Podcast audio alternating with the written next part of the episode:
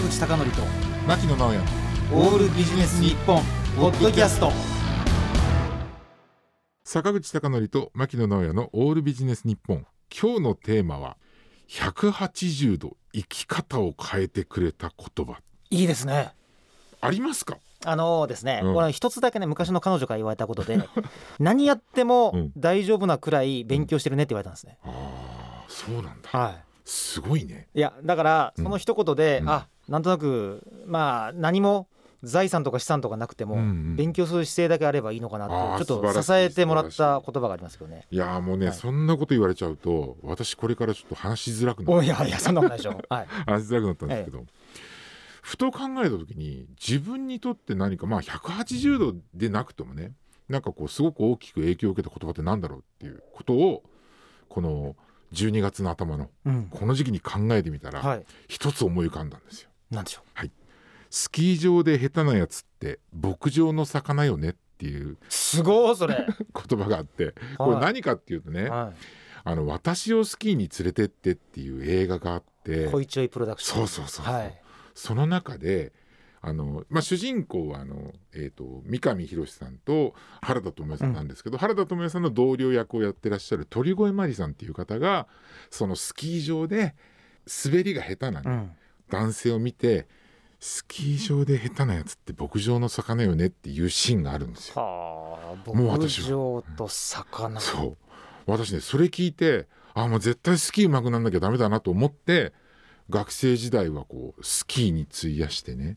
で結局ね就職する時もあのスキーリフトの生産を捨てるっていうのもあってこう会社選んだりとか。なるほどそんなことがあってね。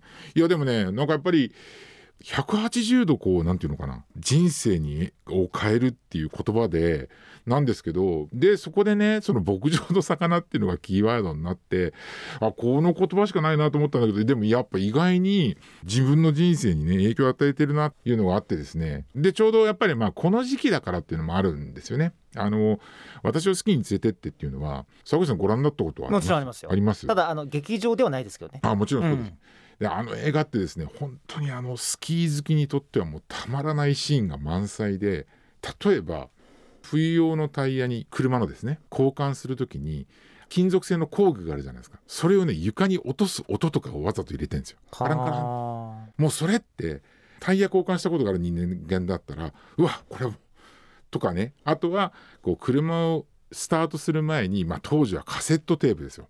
カセットテープをカチャッて入れる音あでその後にあのユーミンの「サーフ天国スキー天国」っていうところ始まると、うん。はもうスキー行く時ずっとそうやっていやってたな。ねうんだからホイチョイがうん。あの出す本ってすごい細かいですけどはいはいはい。すごいリアルな描写がうん。引きつけたってことそうですね。そうそうそう、それがあるからあのもうね1987年の映画なので、はい。もうかれこれ30年以上経ってますけれども私はもう今でもやっぱりこの時期になるとまあ一回はやっぱり見たくなる。うん。映画だしまあ自分にもねその180度生き方を変えてくれる言葉があってよかったなうん。というのが、えー、と繰り返しになりますが、えースキー場で下手なやつって牧場の魚よっていう言葉で私は人生に影響を受けましたと。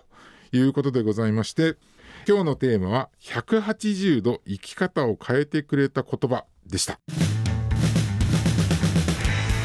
坂口孝則と牧野直哉のオールビジネス日本ポッドキャスト。今回はここまで。